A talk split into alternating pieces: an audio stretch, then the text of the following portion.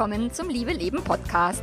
Dem Podcast, in dem sich alles um echte Liebe dreht, um aufregende und aufgeflogene Affären, ein langes und leidenschaftliches Liebesleben und Beziehungen, die erfüllend sind und in die du dich gerne investierst. Hoffentlich, zumindest. Ich bin Melanie Mittermeier, Affärenmanagerin und Liebescoach und ich freue mich total, dass du da bist. In der heutigen Episode gibt es Teil 1 einer zweiteiligen Serie und zwar geht es um die häufigsten Fehler, die Paare unabsichtlich machen. Ganz viel Spaß dabei!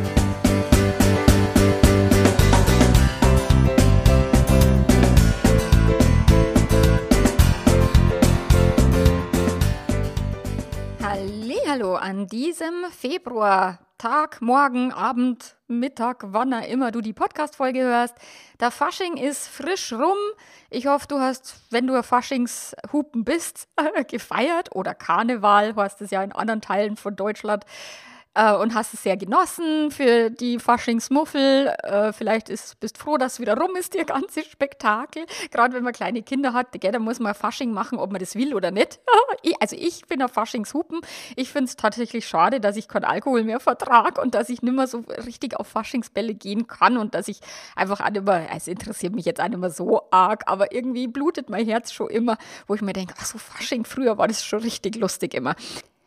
Naja, wie dem auch sei, Fasching ist rum und ich habe eine Podcast-Folge, eine Podcast-Serie, zweiteilig für dich heute am Start. Und in der ersten, im ersten Teil geht es jetzt um die ersten vier Fehler, die, also die häufigsten, die ich beobachte, die Paare immer wieder machen. Natürlich nicht bewusst, nicht mit Absicht, sondern unabsichtlich. Und ähm, in der nächsten Serie geht es dann auch um die äh, fünf bis acht, also acht Fehler sind es insgesamt, die ersten vier diesmal und eben auch, wie du sie vermeiden kannst, wie ihr sie vermeiden könnt als Paar.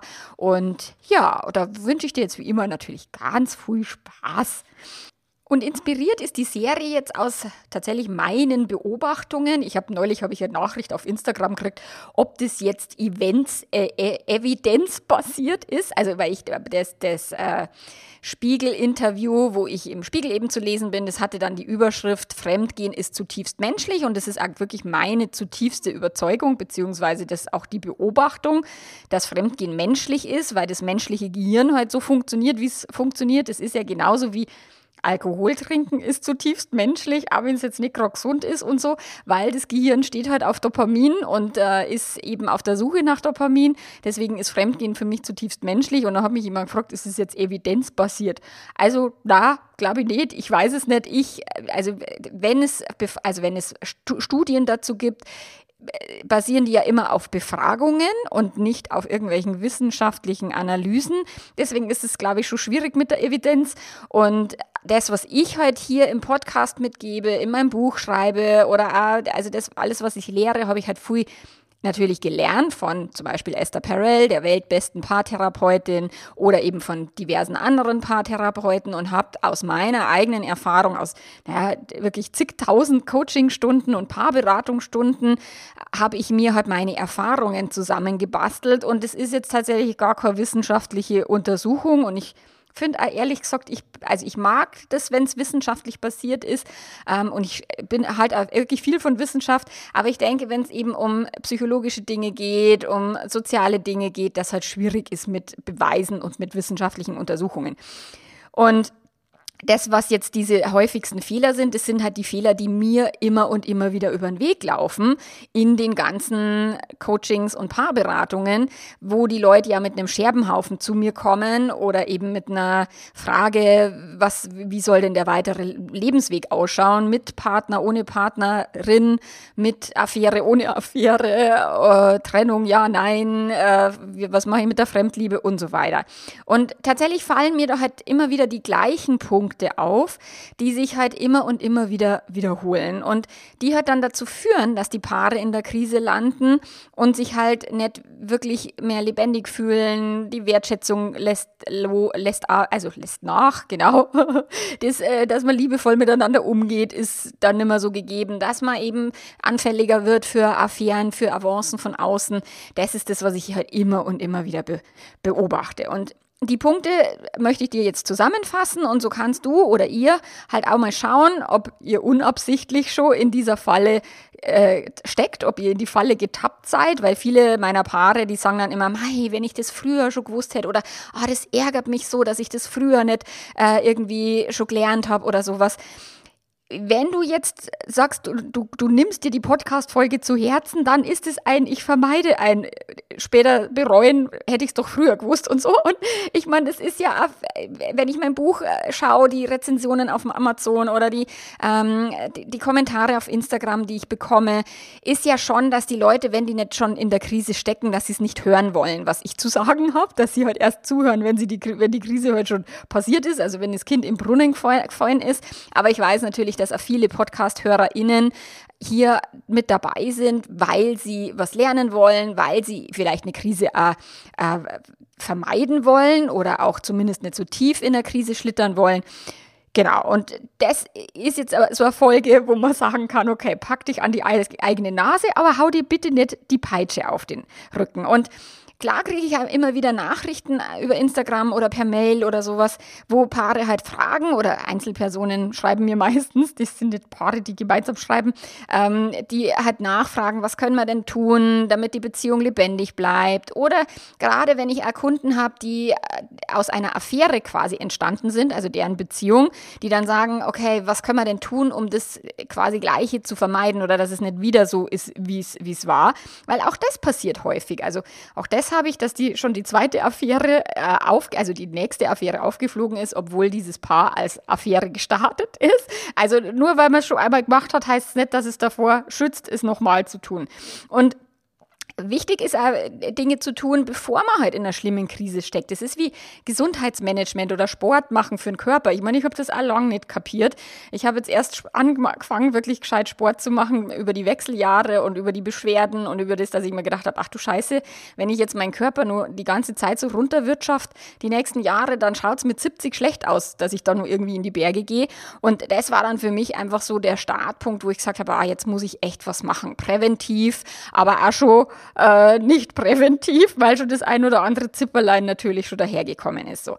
Und das übertrage ich gern auch auf Paarbeziehungen. Also wenn man präventiv was machen kann, ist natürlich super. Oder ich habe eine Kundin, die ist noch total jung und sagt, es ist doch so ungerecht, dass ich mich jetzt schon mit den Sachen auseinandersetzen muss. Ähm, ich könnte ja noch 10, 15 Jahre im Pseudo-Vertrauen leben und das wäre doch auch super. und dann habe ich ja gesagt, mein, je früher halt mal anfängt mit solchen Sachen, desto nachhaltiger sind sie. Auch das Thema Sparen oder sowas. Ähm, wie, ich habe auch spät angefangen, für die Rente zu sparen und so. Und je früher man da halt damit anfängt, umso besser. So, deswegen aufs Beziehungskonto einzahlen ist egal wann und egal wie jung du bist oder ihr sein mögt oder wie lang ihr schon zusammen sein mögt oder was. Es ist immer eine gute Idee, aufs Beziehungskonto einzuzahlen, weil dann kann man halt auch langfristig immer mal wieder was abheben, gell? Und wenn du jetzt dazugehörst zu den Paaren, die sagen, ja, mag ich, dann ist genau die Folge für dich. Und äh, lernen, also so wie viele ja meiner Podcast-HörerInnen sagen, sie lernen immer was aus jeder Folge, selbst wenn sie jetzt ein Thema hat, was sie jetzt nicht so begeistert oder so betrifft. Sie nehmen immer was mit. Und natürlich wie immer, wenn du oder ihr, wenn ihr nicht weiterkommt, wenn der Podcast zwar schon hilft und es sich besser anfühlt und so, aber ihr irgendwie auf der Stelle tretet oder es euch im Kreis dreht, dann empfehle ich generell professionelle Hilfe in, in Anspruch zu nehmen. Das ist wie beim Sport, wenn man sagt, ah, ich komme jetzt nicht weiter oder meine Ziele, ich erreiche die Ziele nicht oder sowas, sich mal einen Personal Trainer zu gönnen oder sowas ist gar nicht so verkehrt. Also eine Paarberatung wirklich zu machen, vor allen Dingen, wenn der Scherbenhaufen halt schon groß ist oder sich eben eben professionelle Hilfe holen, wenn es jetzt noch nicht so arg schlimm ist, dann ist das Membership eine gute Idee, wie eben so ein Fitnessstudio und die Paarberatung oder das Einzelcoaching wäre ja dann der Personal Trainer. Mittlerweile gibt es das ja nicht nur von mir über meine Webseite zu buchen, sondern auch von meinen Mitarbeiterinnen, die eben von mir ausgebildet sind und die auch großartige Coachings machen und deshalb noch zu einem ganz anderen Preis, als ich meine Coachings anbiete. Also falls du sagst, du hast da Bock drauf, dann melde dich gerne gerne bei uns per Mail. Und jetzt starten wir mal mit Punkt 1. Was ist so einer der häufigsten Fehler, die ich so beobachte bei Paaren? Und zwar ist es, sich erstmal ausschließlich auf äußere Dinge fokussieren. Was heißt es? Also, was ich ganz häufig beobachte mit den Paaren, mit denen ich arbeite, die Beziehung ist verfahren und so weiter, eben Scherbenhaufen ist da, aber sie haben jahrelang vergessen oder versäumt, sich um ihre inneren Themen zu kümmern. Und was heißt äußere Themen? Damit meine ich zum Beispiel das Einfamilienhaus mit Doppelgarage, das ist wirklich in einem Top-Zustand oder neue Küche, neuer Garten. Ähm, tolle Reisen logischerweise, die sie gemacht haben ähm, und auch gerne machen und die ihnen auch gut tun, keine Frage, aber die nicht helfen, ihre Beziehungskrise zu ver verhindern beziehungsweise auch zu, zu meistern, gell? Und dann Hund, Hamster, also irgendwelche Haustiere, also nach die Kinder meistens, weil die Kinder das halt wollten und so. Also dann wird viel nur noch Orga-Talk gemacht. Ähm, wer fährt die Kinder von wann von A nach B und was gibt's zum Essen und wo fahren wir in Urlaub hin? Also es wird wenig über sich gesprochen. Also das hat auch der Josef Ahlers in seinem Buch so schön benannt. Ähm, vom Himmel auf Erden heißt es, wenn Paare aufhören, miteinander übereinander miteinander zu sprechen, dann ist es quasi der Anfang vom Ende. Ich würde es jetzt nicht so dramatisch sehen, weil man kann dann immer nur gegensteuern und wenn die Krise dann halt da ist, kann man immer nur sagen, ach scheiße, hätte man besser machen sollen oder können es ist halt normal vom Gehirn und auch normal in unserer Gesellschaft, dass wir uns auf die äußeren Sachen fokussieren, weil über Werbung, Marketing, alles, was wir im Fernsehen sehen und so weiter, wird einem halt so ein Stück weit vorgegaukelt, dass du dann glücklich bist, wenn du halt die Urlaubsreise hast, wenn du das tolle Auto fährst und wenn du äh, das tolle Haus hast, dann ist alles top und dann ist alles bestens. Und Spoiler Alert, na, ist es nicht, genau. Und es ist ja nicht, ja nicht verkehrt, ein schönes Haus zu haben. Und es ist ja nicht verkehrt, schöne Reisen zu machen. Und wie gesagt, ich sehe auch immer Paare, die miteinander reisen. Das tut ihnen gut tatsächlich und Kinder zu wollen und so weiter. Das ist ja alles, um Gottes Willen, nicht, das will ich nicht ankreiden, sondern es geht halt darum, sich nur auf diese Dinge zu stützen und nur diese Äußerlichkeiten zu pflegen, ohne dabei gleichzeitig zu schauen, wie sich die Beziehung innerlich anfühlt, wie die Wertschätzung untereinander ist, ob ihr miteinander lachen könnt, wie die Sexualität ist und so weiter. Also wenn ihr nur diese äußeren Dinge macht, dann ist, kann die Reise noch so schön sein, aber der Alltag zu Hause ist halt dann Fahrt und Schal und nervig vielleicht und führt halt zu diesen Gedanken von, war das jetzt schon alles und geht es jetzt für immer so weiter und so weiter. Deswegen ja, äußere Dinge sind wichtig, Ziele erreichen, Pläne schmieden, Wünsche und Träume sich zu erfüllen, ist total cool. Aber auch das kann man halt nur dann wirklich genießen, wenn eure Beziehung halt gesund ist, so wie man halt auch die tollen Reisen nur genießen kann, wenn man halt körperlich gesund ist. Deswegen darf man sich ja immer gut um seinen Körper kümmern. Aber die, die Beziehungs-, also wenn es beziehungstechnisch zwischen euch stimmt und passt, sind halt die Reisen viel schöner. Es ist nicht nur Kompensation, es ist nicht nur Alkoholgeschwächt, geschwängert oder sowas, sondern es ist halt etwas, weil ihr wirklich als Paar und als Familie vielleicht auch richtig Spaß habt, zusammen zu sein. Dann könnt ihr auch das Haus mehr genießen oder auch lange Autofahrten, wenn man mal im Stau steht oder sowas. Dann können die sogar lustig sein, als dass es dann immer irgendwie dramatisch werden muss, nervig, ähm, pumpig oder sowas. Deswegen ist es wirklich so wichtig, sich auch in die inneren Qualitäten einer Beziehung zu investieren. Und deswegen nenne nenn ich ja, oder beim Vorspann von dem Podcast heißt es ja immer in Beziehungen, in die du dich gerne investierst, weil das ist halt, wenn du nichts ins Beziehungskonto einzahlst, dann wirst du auch wenig abheben können. Und es sind halt so Qualitäten eben wie Wertschätzung, eine liebevolle Kommunikation, die Akzeptanz, dass der andere anders ist oder die, das Interesse auch am anderen und auch, was denkt mein Gegenüber, wie, wie fühlst du dich, wie geht's dir, Intimität ist etwas, die nicht nur mit Sexualität zu tun haben muss und kann, sondern auch wirklich intime Momente, intime Gespräche, auch eine konstruktive Streitkultur. Also all das sind die Dinge, diese inneren Qualitäten, wo du auch eine Menge Input auf diesem Podcast findest, um die zu pflegen. Also die muss ich jetzt nicht separat ausführen, weil sonst wäre diese Folge, würde die ewig lang werden. Aber ich denke, wenn du eben eh schon lang, langjähriger Podcast-Hörer oder Hörerin bist, dass du das schon am Schirm hast und dass du das schon weißt. So. Und in meiner Praxis halt, als Paarberaterin und Coach, da merke ich es halt, die Einbauküche, der Urlaub, das zweite Auto, das ist halt alles viel schneller selbstverständlich. Und ich merke es übrigens auch in meinem eigenen Leben, wenn ich äh, eine schöne Wohnung, jetzt ziehen wir ja gerade wieder um, also sind kurz vorm Umzug oder ich habe jetzt gerade tatsächlich ein schönes neues Auto gekauft nach 15 Jahren mal. Man gewöhnt sich halt wahnsinnig schnell dran und es ist wirklich selbstverständlicher als Geld für eine Paarberatung zum Beispiel auszugeben oder für Persönlichkeitsentwicklung. Das ist halt das auch da wieder, in welcher Gesellschaft wohnen, äh, wohnen wir, leben wir? Was gaukelt die uns vor? Je mehr Geld du halt in Auto, Haus und keine Ahnung investierst, desto besser geht's dir. Aber es gibt halt keine Werbung, die sagt, investiere in Persönlichkeitsentwicklung oder in Paarberatung oder sowas. Ähm, deswegen ist das halt, oder Therapie. Ich meine, manche Menschen bräuchten echt unbedingt eine Therapie, um ihre Beziehungen gesund leben zu können und machen es nicht, aber sind super erfolgreich im Außen, gell? Und es ist halt schon spannend und interessant und wirkt sich halt aus. Deswegen kannst du dich da an die Nase fassen und vielleicht auch mal mit deinem Partner, deiner Partnerin mal das Gespräch suchen und schauen, okay, um was kümmern wir uns denn in der Beziehung?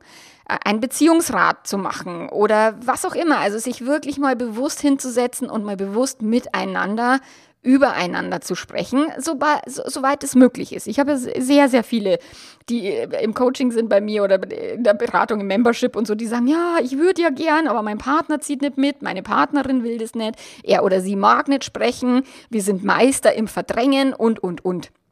Aber wenn es möglich ist und auch wenn du denkst, es ist nicht möglich, kannst du es ja trotzdem noch mal probieren oder mal immer wieder anstoßen oder mal beiläufig irgendwie so ein Gespräch anzufangen. Wie geht's dir gerade mit mir? Ist die Sexualität passt es noch für dich? Soll man da irgendwas ändern? Was machen wir denn, wenn die Kinder aus dem Haus sind? Also solche Sachen. Das wäre halt ein ich kümmere mich oder wir kümmern uns gemeinsam auch um unsere inneren Beziehungsthemen und nicht nur um alle Äußerlichkeiten. Und ja, ich weiß, es ist viel einfacher, über Äußerlichkeiten zu sprechen, aber ich meine, erfüllte Beziehung ist ja nichts, was man einfach machen also kann, sondern es ist ja, darf man ja schon ein bisschen fortgeschrittenes Level haben, auch wenn Leute immer sagen, Liebe muss einfach gehen und so und von selber und so. Das ist halt genau dann führt es dazu. Und zu dem zweiten Punkt, den ich jetzt auch gleich auf dem Zettel habe, so dass äh, die, dieses Liebe muss einfach gehen. Man nimmt den Partner, die Partnerin als selbstverständlich. Ist für mich ein so massiver Fehler. Und ich hatte das in dem Podcast Frauenstimmen mit der Ildiko von Kürti, die äh, mich auch gefragt hat, was ist so das Schlimmste, was PartnerInnen miteinander, also was sie sich gegenseitig so antun können und so, oder schlimmste Fehler, den sie machen können. Und dann habe ich gesagt, na, sich als selbstverständlich zu nehmen. Und da sagt sie, ja, aber das ist doch gerade das Angenehme in der Beziehung, wenn der Partner mal selbstverständlich ist, wenn man sich mal nicht ständig aufbrezeln muss, wenn man sich nicht ständig bemühen muss und ständig irgendwie. Ja, das ist schon macht schon Sinn, sich daheim auch mal entspannen zu können, nicht permanent irgendwie das Nervensystem am Anschlag zu haben und in einer auf Eiern, auf rohen Eiern zu laufen in der Partnerschaft, das meine ich überhaupt nicht. Aber diese Wertschätzung, dieses du bist ein wichtiger Mensch und ich zeig dir das oder du bist ein wichtiger Mensch und keine Selbstverständlichkeit, deswegen gebe ich mir Mühe, das ist halt das, was ich meine. So, und es schleicht sich halt häufig in die Langzeitbeziehungen ein und das Gehirn ist darauf halt so ein bisschen programmiert, äh, Energie sparen zu wollen und dann eben den Partner, die Partnerin als selbstverständlich zu nehmen was wirklich ein normaler Prozess ist. So, das Gehirn entspannt sich, es kann dadurch Energie sparen. In der Steinzeit war das eine super Idee. Also das war wirklich sehr gut. Der Dopaminspiegel sinkt, das Oxytocin-Level steigt, also das Kuschelhormon wird mehr, das äh, Dopamin, dieses Belohnungshormon wird weniger. Die Gegenwart des anderen ist halt viel Gewohnheit. Was mich dann immer die Leute fragen, ist es Liebe oder Gewohnheit? Wo ich immer sage, es ist mindestens beides. also wenn ihr euch noch liebt, ist es beides. Und das ist tatsächlich natürlich und auch wirklich wunderschön und tut auch gut, sich mal wirklich nicht immer nur anstrengen zu müssen und, und irgendwie um den anderen kämpfen zu müssen. Aber das ist nicht das, was ich meine. Ich meine, sich gegenseitig wirklich das Gefühl zu geben, du bist mir wichtig und ich nehme dich nicht als selbstverständlich. Wie ein Kunde von mir, der mal gesagt hat, ich fühle mich zu Hause wie ein weiteres Möbelstück. So, und das meine ich, okay? Es entsteht natürlich über die Gewohnheit und über diese Selbstverständlichkeit viel Vertrauen, auch das Gefühl, mal angekommen zu sein.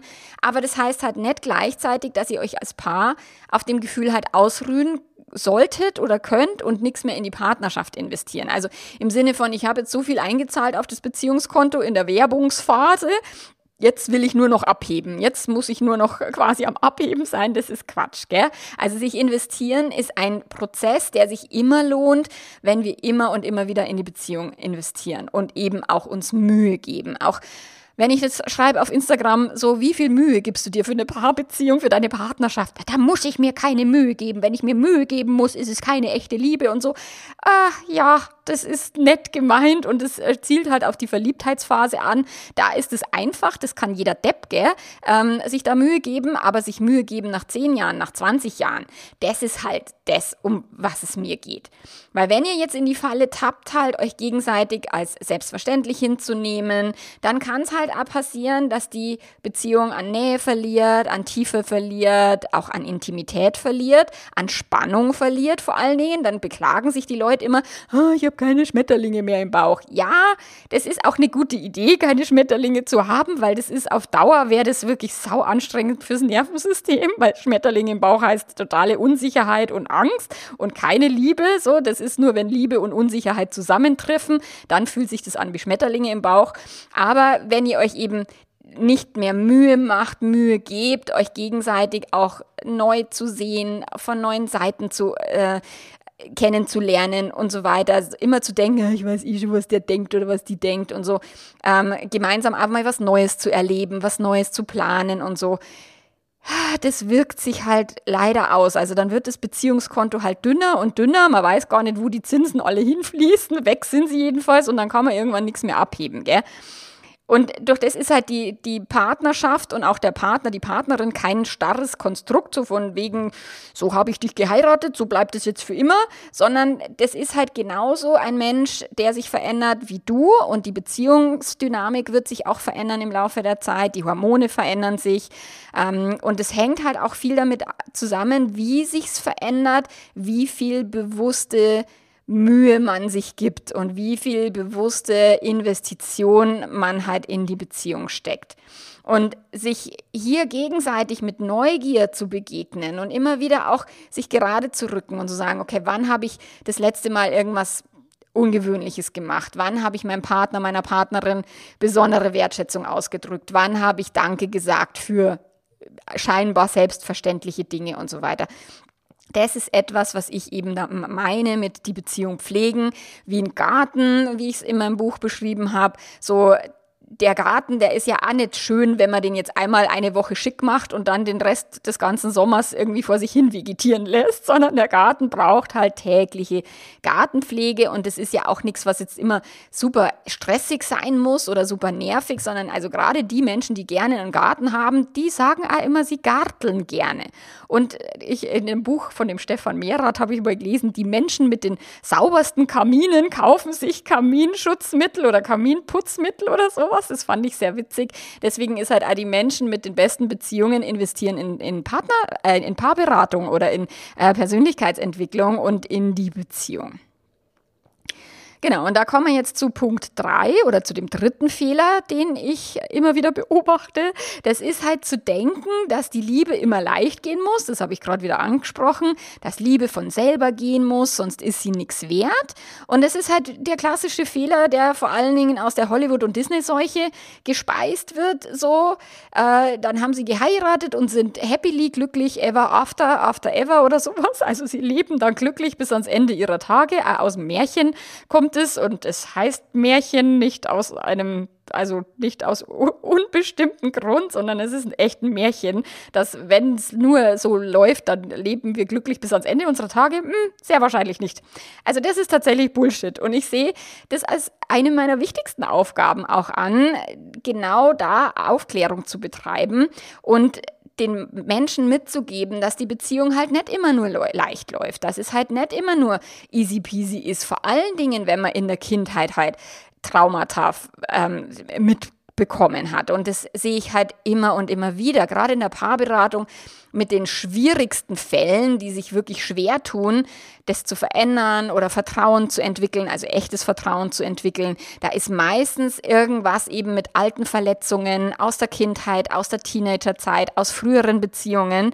ist da halt irgendwas passiert und das heißt dann eben nicht, dass man das einfach mit der nächsten Beziehung abstreift wie so einen alten Mantel, sondern man nimmt es wie so ein Rucksack immer mit sich mit. Und je größer der Rucksack ist, je schlimmer die Verletzungen waren, desto schwieriger wird es, eine Beziehung mit Leichtigkeit zu leben.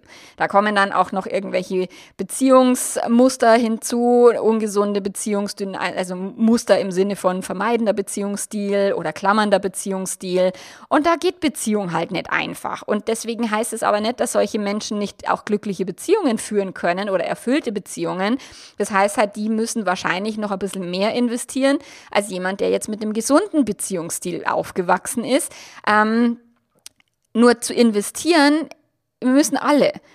Die einen halt ein bisschen mehr, die anderen ein bisschen weniger, aber dass es für immer nur easy peasy und von alleine läuft, das ist ja wirklich sehr unwahrscheinlich, weil von alleine wird die Beziehung halt eher schlechter.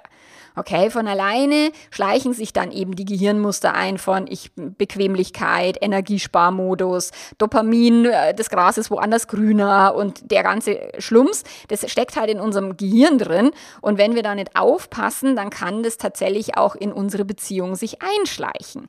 Und da denken sich halt viele Paare, naja, aber wenn ich jetzt keine großen Gefühle mehr habe, wenn ich jetzt nimmer total verliebt bin, wenn die Schmetterlinge im Bauch nicht da sind, wenn mein Partner, meine Partnerin Partnerin mich nicht mehr glücklich macht und all meine Bedürfnisse erfüllt, dann ist die Beziehung halt nichts Richtiges, dann ist sie vielleicht auch vorbei, dann habe ich mir den falschen Partner, die falsche Partnerin ausgesucht und dann muss ich mich mit jemandem Neuen abgeben. Und ich habe das mal irgendwo gelesen, dass tatsächlich die Zweitschei also die, die Zweitehen noch viel häufiger geschieden werden als die Erstehen. Und sich da mal wirklich genau äh, zu, zu reflektieren und zu schauen, okay, wie, wie, was denkst du über Beziehung? Wie soll die laufen? Wann ist es eine richtige Beziehung? Ich hatte das neulich im Membership, wo jemand gefragt hat, naja, aber jetzt haben wir diese Krise und dann fühlt sich das nicht mehr wie eine richtige Beziehung an, nicht mehr wie eine wertige Beziehung, weil wir jetzt quasi die Vase Vase hat wie ein Sprung und es ist doch jetzt keine neue Vase mehr und dann ist es doch nimmer eine wertvolle Beziehung, wo ich sage, ich finde die Beziehung jetzt viel wertvoller und wahrscheinlich ist äh, das äh, Antiquitätenstück, wo man vielleicht sogar viel mehr Geld dafür bekommt, als wie für irgendeine neue Vase, die man sich beim Ikea gekauft hat, so ähm, würde ich halt als viel wertiger betrachten, weil halt diese Beziehung schon viel mehr Erfahrung hat, weil da ja schon viel mehr passiert ist, weil die schon viel bunter ist und, und vielseitiger als eben eine frische neue Liebe. Und wie ich es schon vorher gesagt habe und immer wieder sage, das kann jeder Depp. Und doch das ist halt eine echte und tiefe Beziehung wirklich da erst, wenn man sich nimmer lockerflockig verliebt fühlt, wenn man die Verliebtheitsphase in eine echte Liebe umwandeln kann. Wenn man nicht immer nur auf Dopaminsuche geht, sondern auch tatsächlich den anderen mit Magen-Darm-Krankheit mal unterstützen kann und so weiter echte Liebe ist halt, wo es wirklich auch Verletzungen gibt, wo Menschen anfangen zu zweifeln, wo sie getriggert werden und so. Und der andere ist halt dann irgendwie so, soll das kompensieren oder das Loch stopfen, was in einem selber ist, was halt nicht funktioniert. So. Und das ist auch, das hatte ich neulich mal, wo die Partnerschaft mit totalem Wumms begonnen hat und mit einem, oh, so was habe ich noch nie gefühlt und die andere Person ist was ganz Besonderes und so. Und der Scherbenhaufen aber genauso riesig war obwohl jetzt gar nicht so viel Schlimmes passiert ist, weil halt diese Erwartungshaltung so krass hoch war. Ähm, zu Beginn der Beziehung, jetzt habe ich dich und jetzt fühle ich mich nie wieder einsam, jetzt fühle ich mich nie wieder unzulänglich, jetzt habe ich alles, was ich immer haben wollte und dann ist der andere einfach nur ein Mensch, so. Und das ist dann extremst enttäuschend. Und an dem Punkt fühlt sich dann die Liebe halt anstrengend an, total schwer an, die Partnerschaft wird dann entweder beendet oder man äh, sagt, du musst jetzt ganz viel Beziehungsarbeit machen und ich muss auch ganz viel Beziehungsarbeit machen und das klingt aber eher sehr wie total schwer und total mühsam, anstatt zu sagen, ich möchte mich gerne um die Beziehung kümmern, ich möchte gerne das, was schwer ist in unserer Beziehung, auch halten können, so wie man im Fitnessstudio halt auch schwere Gewichte stemmt und nicht nur die leichten. Also wie ich vor einem Jahr angefangen habe im Fitnessstudio, da bin ich jetzt schon um, ach, keine Ahnung, wie, wie viel Kilo. Ich habe bei dieser Beinpresse habe ich angefangen, also nicht die Beinpresse, doch die Beinpresse habe ich angefangen, glaube ich, mit 20 Kilo. Jetzt bin ich bei 65 Kilo. Dieses, wo man die Beine so zusammendrückt, das ist für mich so abgefahren. Also das ist wirklich krass. Da bin ich jetzt bei 85 Kilo, da habe ich angefangen mit 25 Kilo und habe gedacht, boah, ich pack das nicht. und es ist in der Beziehung eben auch, wenn die schwer ist oder wenn es halt auch schwere Themen gibt wie Traumata oder sowas, dann muss man halt die schweren Gewichte sich annehmen und deshalb auch akzeptieren, dass die Beziehung halt nicht leicht und locker flockig ist. Und vielleicht ist mit einem anderen Partner besser, vielleicht aber auch nicht so. Und deswegen wird den anderen, den, den Partnern halt oft bewusst, mei, der andere ist jetzt nicht das, was mir alles gibt und wo ich alle meine Bedürfnisse erfüllt bekommt, so verdammt, was mache ich jetzt? Und dann geht man zum nächsten und sagt, okay, irgendwie ist es aber dann nach fünf oder zehn Jahren doch wieder das Gleiche. So, das, äh, das hat ja die Eva Maria Zurhorst so schön beschrieben. Wenn man nicht Tennis spielen kann, dann macht es auch nicht so viel Sinn, wenn man den Tennisplatz wechselt. Den finde ich immer noch total großartig.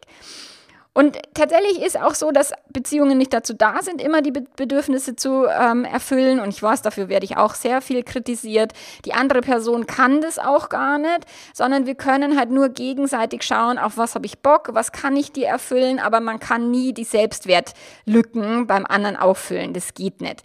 Wir liegen dem Irrglauben auf, dass die Partnerschaft äh, bedeuten würde, man wäre die zweite Hälfte einer Kugel und nur dann läuft es rund, wenn man zusammen ist. das da hat ja irgendwie so ein alter Grieche, hat dieses Bild irgendwie erschaffen und es ist halt so ein Mist, gell? Und äh, man würde sich gegenseitig vervollständigen, dieses du bist meine bessere Hälfte, das sagt halt sowas aus, gell? Und da gründet sich dann das Vertrauen in die andere Person anstatt das Vertrauen in sich selbst so. Und das ist halt der First Trust oder dieses Pseudo-Vertrauen, was ich gerne auch zitiere, wenn eben dann das nimmer funktioniert, wenn das Vertrauen irgendwie missbraucht wurde, so, dann ist es eben an der Zeit, diesen Second Trust zu entwickeln, die schweren Handeln zu nehmen und eben die Beziehungsarbeit zu leisten, um entweder diese Beziehung zu erhalten, wenn sie erhaltenswert ist, oder aber sich für eine neue Beziehung besser aufzustellen. Und wenn du halt in einer schwierigen Phase in die Partnerschaft investierst, dann hast halt also gibt es halt mehr Chancen, dass diese Beziehung erhalten werden kann, wenn du das möchtest, also oder wenn beide das möchten. Ich meine, manchmal will es halt einer nicht, gell, dann kann man machen, was man will. Aber dann auch natürlich den Partner, die Partnerin nochmal auf einer ganz anderen Ebene kennenzulernen. Und da gibt es auch nochmal eine, eine Podcast-Folge dazu, wie du eine Beziehungskrise meisterst. Du kannst immer auf Spotify nach äh, Schlagworten suchen und findest alle Folgen, ähm, die dich interessieren. Also schau da ruhig tiefer und mehr oder hör halt einfach alle meine Podcast-Folgen. Abonnier den Podcast, schreib mir eine positive Rezension, das wäre sehr nett. Ähm, dann verpasst an nichts mehr, gell, wenn du den abonniert hast. Und jetzt kommen wir zu dem Fehler Nummer vier den ich immer wieder sehe. Und das ist der Glaube, dass einen die Leidenschaft immer spontan aus der Hecke anspringen muss. Und wenn das nicht der Fall ist, dann ist wieder was faul in der Beziehung. also wann immer du denkst, wenn es so nicht ist, dann ist die Beziehung falsch, dann darfst vielleicht nochmal hindenken und nochmal überlegen, ob das jetzt wirklich stimmt. Gell? Und dann kannst du mein Buch zur Hand nehmen und vielleicht nachlesen. da kann ich dir das ein bisschen mit an die Hand geben. Oder meinen Podcast hören, logischerweise. Genau, und der Punkt knüpft halt an den vorigen an. So, auch die Leidenschaft funktioniert halt nicht immer nur easy peasy und einfach und selbstverständlich und hüpft dich aus der Hecke an. Und es geht auch relativ schnell. Also ich habe das auch regelmäßig, dass die sagen, oh, jetzt sind wir zehn Monate zusammen, jetzt sind wir 15 Monate zusammen und ich habe mich doch extra getrennt, weil wir eine sexlose Beziehung geführt haben und jetzt geht es schon wieder los, dass der andere oder die andere keine Lust auf Sex hat oder weniger Lust auf Sex hat und so. Und das ist tatsächlich unabhängig von der Dauer von der Beziehung. Ich meine, bei manchen geht es zehn Jahre gut und dann flaut es ab, andere kriegen Kinder und dann kommt die Sexflaute. Bei den nächsten ist irgendwie eine berufliche Veränderung oder oder oder oder einfach nur ganz normale Langzeitbeziehung. Gehirn gewöhnt sich an den Partner, findet ihn ein bisschen langweilig oder langweiliger äh, als vorher. Das Dopamin sprüht nimmer so und die Hormone werden nimmer so ausgeschüttet, um eben ständig Sex zu haben. Vor allen Dingen, wenn man sich schon ein paar Mal reproduziert hat, dann äh, sagt auch die Evolution braucht man nicht mehr, haben wir schon. und dann kann es schon sein, dass das ein Stück weit abflacht. Meistens bei einer Person, was dann halt zu den äh, Spannungen führt in der Beziehung. Aber das ist halt, Sexualität ist so ein komplexes Feld und das ist so viel mehr als Chemie und Hormone und reine körperliche Anziehung. Und gerade wenn Beziehungen mit so einer krassen körperlichen Anziehung beginnen, dann ist die Enttäuschung halt wieder so groß, wenn das nicht quasi von alleine ähm, so bleibt, wenn das äh, quasi Arbeit bedeutet, die hochzuhalten. Und an der Sexualität kann man natürlich trotzdem auch als Paar arbeiten und sollte man auch, wenn man halt eine erfüllte Sexualität haben möchte. So ein langes und leidenschaftliches Liebesleben passiert nicht von selber. Und wer sich halt nur darauf verlässt, dass es immer geil ist und dass man immer quasi sich äh, anhüpfen muss vor lauter äh, Leidenschaft, äh, wenn man paar, dann wird es definitiv irgendwann zu einer Enttäuschung kommen. Und ich weiß, das wollen auch immer frisch Verliebte und junge Paare, die wollen das halt immer nicht hören, gell, dass das dann irgendwann mal abflacht. Aber das ist auch wieder normal. Es ist auch, der, wenn man in die Steinzeit schaut, wenn das Gehirn dauergeil gewesen wäre, dann hätte man den Säbelzahntiger nicht lang überlebt so. Und dann kann es halt auch sein, zum Beispiel, dass man sich körperlich an, also voneinander angezogen fühlt, aber dass man trotzdem Schwierigkeiten beim Sex hat, dass eine Person schwerer zum Orgasmus kommt, weil es meistens die weibliche Person ist, oder dass ähm, die Sexualität irgendwann mit äh, Umstellung nach dem Kinderkriegen oder sowas nicht mehr so funktioniert oder Schmerzen bedeutet oder sowas. Und da darf man halt dann hinschauen gemeinsam. Es kann auch sein, dass die Anziehung manchmal stärker ist und manchmal gar nicht vorhanden ist, dass es eben in so Wellen kommt. Und da hat mir tatsächlich eine Frau geholfen, die habe ich in der Kinesiologie-Ausbildung, war das damals. Da hatten wir gerade die Sexkrise und es war wirklich so, ich war so frustriert und habe mir gedacht, oh, das wird nie besser. Und sie hat gesagt, Mai, die war zehn Jahre älter als ich. Und sie hat gesagt, was du, das kommt in Wellen. Mal ist es besser, mal ist es schlechter, mal ist es mehr Sex, mal ist es weniger Sex. Aber das ist nie quasi das Ende der Fahnenstange. Und das hat mir sehr viel Mut gemacht. Und da habe ich mich dann auch sehr gefreut, ähm, daran auch arbeiten zu können, weil sie mir da Mut gemacht hat. So, und dann ist auch tatsächlich der Zyklus, wie wir es in der letzten Podcast-Folge hatten, ist auch bei Frauen halt ausschlaggebend, ob sie mal mehr, mal weniger Lust hat. Also ich merke das, auch wenn ich schon in der, in der Menopause bin oder Perimenopause, merke ich, dass in der zweiten Zyklushälfte die Lust halt viel schlechter hochzuholen ist als in der ersten Zyklushälfte. Und gerade wenn dann die Wechseljahre passieren, und auch da habe ich sehr ermutigende Gespräche geführt mit äh, Frauen, die älter sind als ich, die gesagt haben, ah, nach den Wechseljahren Jahren geht's weiter wie lustig und das passt schon, das wird schon wieder. Also auch da sich nicht ins Boxhorn jagen zu lassen, auch nach einer Schwangerschaft gar keine Lust auf Sex zu haben. Bei den Frauen ist relativ normal. Das kann aber auch den, die Männer betreffen, weil sie jetzt plötzlich eben diesen Identitätswechsel haben bei sich oder bei ihrer Partnerin und so weiter. Sich da wirklich drum zu kümmern, aktiv und bewusst Sexualberatung zu machen oder Sexualtherapie, wenn man irgendwie meint, da ist wirklich auch vielleicht was ähm, Pathologisches mit am Start, wie eine Sexsucht oder sowas, dann äh, auf alle Fälle zum Sexualtherapeuten oder Therapeutin, um da genauer hinzuschauen. So, und deswegen ist halt, also so wie unsere gesamte Beziehung, das, was wir von Liebe denken, auch die Sexualität, ist geprägt von Glaubenssätzen, Ansichten, unterschiedlichen Mustern, Vorbildern aus unserer Kindheit, drunterliegenden Themen, versteckten Emotionen, verschiedene Bedürfnisse oder Art Kommunikationsschwierigkeiten. Und gerade das macht es halt nicht immer nur easy peasy und leicht oder nur leidenschaftlich oder nur toll und so. Und gerade im Bereich Sexualität liegt halt viel Potenzial für ständige Weiterentwicklung, weil auch da bleibt es nicht immer so, wie man bei der Hochzeit sich gefühlt hat oder vor der Hochzeit. Egal wie lang ihr halt schon ein Paar seid, es ist immer möglich, etwas zu ändern. Genau, und nächste Woche geht es an der Stelle weiter mit äh, Punkt 5 bis 8 mit den häufigsten Fehlern und ich freue mich schon. Mach's ganz, ganz gut. Arrivederci. Ciao, ciao.